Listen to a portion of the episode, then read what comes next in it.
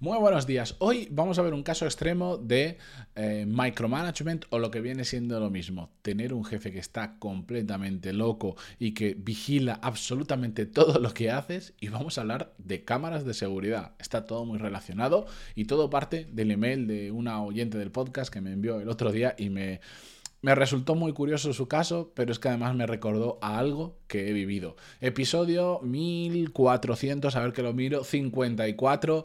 Yo soy Matías Pantaloni y este es Desarrollo Profesional, el podcast donde hablamos sobre todas las técnicas, habilidades, estrategias y trucos necesarios para mejorar cada día en nuestro trabajo. A ver si sobrevivo después de 10 minutos hablando, que no sé si, no sé si se notará, yo lo noto mucho, pero tengo la garganta fatal, me he despertado y eso que me he tomado de todo para ver si se me pasaba. Pero bueno, eh, problemas del primer mundo. Vamos con ello. Os paso a leer, si queréis, el email que me envió y la oyente del podcast y después a través de eso vamos a darle una vuelta. Dice así, buenos días, me gustaría que hablara sobre un tema que me tiene de cabeza en el trabajo. Mi jefe tiene una red de cámaras por todos los rincones de la empresa.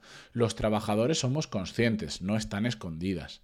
Y está encima de ti al 100% del tiempo, tal como salir por la puerta el trabajador para hacer un recado de la empresa a la calle y te llama por teléfono para preguntarte a dónde vas.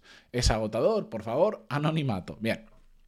Lo primero de todo con esto es que desconozco completamente. Si alguien lo sabe, le agradecería que me lo contara ya por curiosidad, que me escriba a desarrolloprofesional.com barra contactar, si esto es legal o no. Evidentemente tú puedes tener em, cámaras en tu negocio, pero no sé si con cualquier fin. ¿Vale? Es normal que una empresa tenga cámaras, pero depende cómo lo uses, es lo que tengo la duda de si es legal o no. Si alguien me puede ayudar, que me lo, que me lo diga y si tenemos una respuesta o le puedo preguntar a algún abogado que tengo a mano, em, os lo cuento en un episodio de esta semana o de la semana que viene por el que se haya quedado con la misma curiosidad que yo. Bueno, a ver, ¿esto por qué está mal? Esto es un caso de mm, micromanagement extremo, microgestión, como le queramos llamar, de un jefe que está encima absolutamente para todo, mm, pero llevado al extremo. Y esto, si desde la perspectiva del jefe o de quien lleva el equipo, dueño de la empresa o quien sea, lo que denota es un problema muy grave o varios problemas muy graves. Lo primero es falta de confianza en la gente. Si tú tienes que estar preguntando a la gente qué está haciendo, ya no hablo de llevarlo al extremo, que es mirar por las cámaras cuando alguien sale por la puerta y llamarle por teléfono, que eso es mm, siguiente nivel. Pero si tú tienes que estar constantemente preguntando a tu gente qué estás haciendo, hay un problema de confianza. Evidentemente, a veces em, tú preguntas a la gente qué está haciendo porque le quieres ayudar, porque es una cosa muy relevante que no es que no confíes en esa persona, sino que te tienes que asegurar al 300% que lo que se está haciendo es lo correcto, que estamos alineados, que vamos en tiempo, etcétera, etcétera. Lo he contado alguna vez, pero mm, hace, pues esto era tipo julio de 2020, a mí se me encargó un proyecto muy delicado, que estaba muy delicado por que requería sacarlo en un tiempo, en un momento muy determinado, que quedaban apenas dos meses para poder lanzarlo, con el verano por medio, todo lo que complica eso. Mm, era un proyecto que a mí me daban para solucionar un problema, ya se había arrancado ese proyecto, ya estaba funcionando, pero no lo estaba haciendo bien la persona que estaba dirigiendo ese proyecto y no salía del equipo, sino que me ponían, digamos, a mí por encima para, para sacar el marrón había muchas cosas ahí que hacían que fuera un poco complejo la gestión de ese proyecto. Pero dado que tenía que salir y tenía que salir en tiempo y sobre todo tenía que salir bien, yo ya no tenía margen de error. Cero. Cero error. Por, la prisa que había y, y, la circunstancia, yo tenía cero margen de error. Y entonces, en ese momento, durante más o menos esos dos meses, yo hacía con todas las personas que estaban en ese equipo, hacía una mini reunión diaria de 15, 20 minutos y cada uno me contaba qué había hecho ayer y qué iba a hacer hoy y qué cosas se estaba encontrando por el camino. Esto es un poco lo que se le llama el... Mm, se me ha ido el nombre, stand-up meetings, que hemos hablado en el, podcast y además trabajamos en Core Skills. Pero no lo hice porque no me fiara de la gente. Lo hice porque necesitaba asegurarme que sí o sí, cada día íbamos por el buen camino, porque no podía asumir uno, dos o tres días de retraso porque alguien se había despistado o porque había, un, o había habido un malentendido entre lo que, todos creíamos que se tenía que hacer y lo que esa persona estaba haciendo. Yo confiaba en... Confiaba bastante en la gente que lo estaba haciendo, porque tenían experiencia y sabían lo que estaban haciendo. Después había otras personas con menos experiencia y que necesitaban más, pues en ese momento estaban arrancando y necesitaban ir más de la mano. Pero no había margen de error y por lo tanto hice micromanagement. Sí. ¿Es malo el micromanagement? Depende. Depende del contexto y depende de la circunstancia.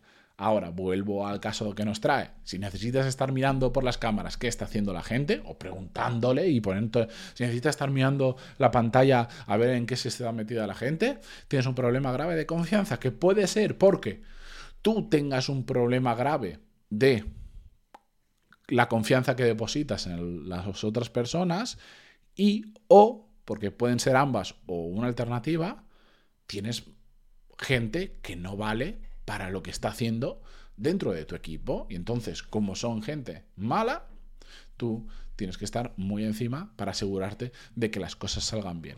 Ambos son problemas graves. Juntados, falta de confianza y mala gente en el equipo, mala gente en el sentido mm, que ese trabajo no es para ellos puede ser otro, y puede ser muy bueno ese otro, pero ese no.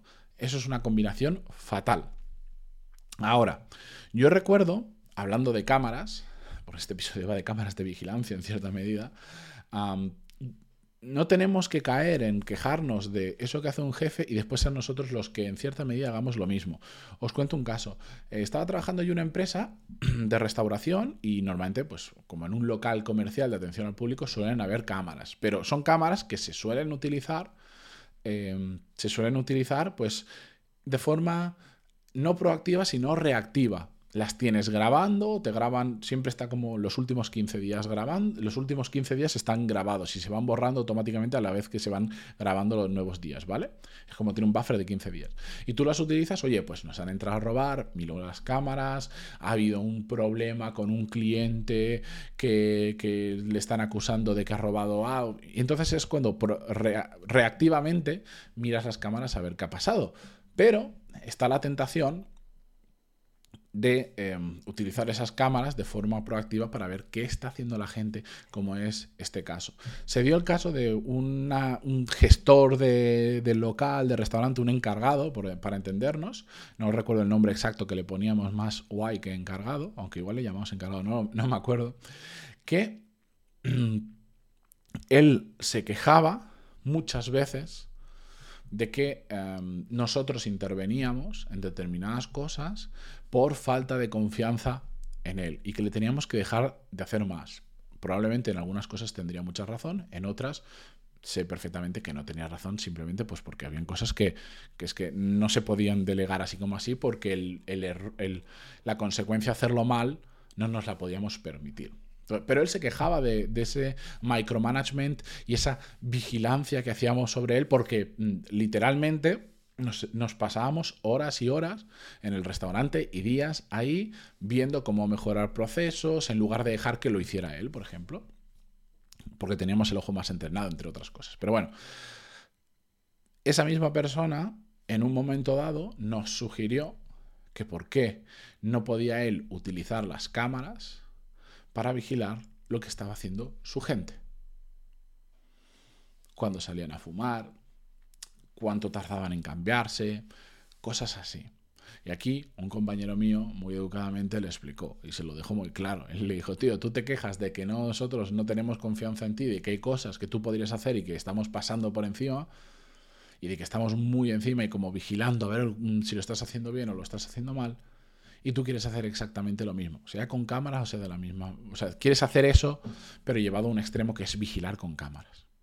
Entonces, ¿por qué cuento esto?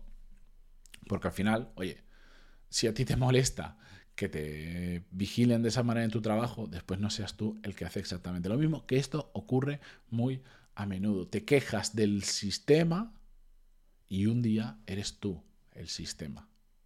Entonces, simplemente para que lo tengamos en cuenta. Y por otro lado, desde la perspectiva de la persona que, me envió el, email, aquí hay tres opciones. Un día voy a hacer un vídeo solo sobre esto, o igual es un vídeo de un minuto, pues no tiene sentido hacer un, episodio entero, pero todo esto siempre, en cualquier situación profesional, da igual esta o lo que sea, y lo he dicho mil veces, tienes tres opciones. Uno, o lo asumes y aprendes a convivir con ello. Dos, lo cambias, si es que tienes capacidad de cambiarlo, quieres enfrentarte a todas las consecuencias y los esfuerzos que suponga intentar cambiar esa situación, es decir, en este caso convencer a tu jefe para que deje de hacer ese micromanagement, deje de utilizar las cámaras para eso, las quite o lo que sea, o te cambias tú de trabajo.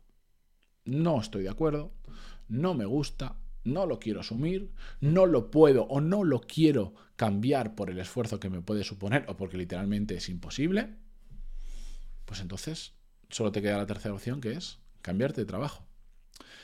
Que esto es muy obvio, pero muchas veces ante este tipo de situaciones, que no digo que sea el caso de esta oyente, ¿vale? Simplemente aprovecho para recontarlo por enésima vez.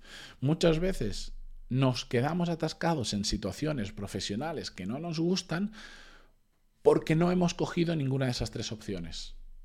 No lo asumimos porque nos fastidia y eso nos amarga, nos hace vivir como en una cárcel mental en nuestro trabajo que genere problemas, fricciones, etcétera, etcétera. No hacemos nada para cambiar la situación, igual porque no podemos, igual porque no queremos, igual porque no sabemos, pero tampoco nos cambiamos de trabajo. Entonces te quedas en ese limbo profesional de que estás en una situación en la que no estás cómodo y cada vez normalmente está igual o peor.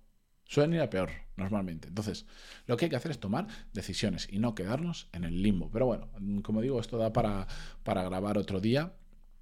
La cuestión es, ¿tú qué decides? Si estás en una situación así, ¿cuál es tu decisión? ¿Qué es lo que quieres hacer? Con esa pregunta, os lo dejo, se puede aplicar a todas las casuísticas que os podáis imaginar. Dadle una vueltecita y otro día hablamos más sobre ello. Gracias y hasta mañana. Adiós.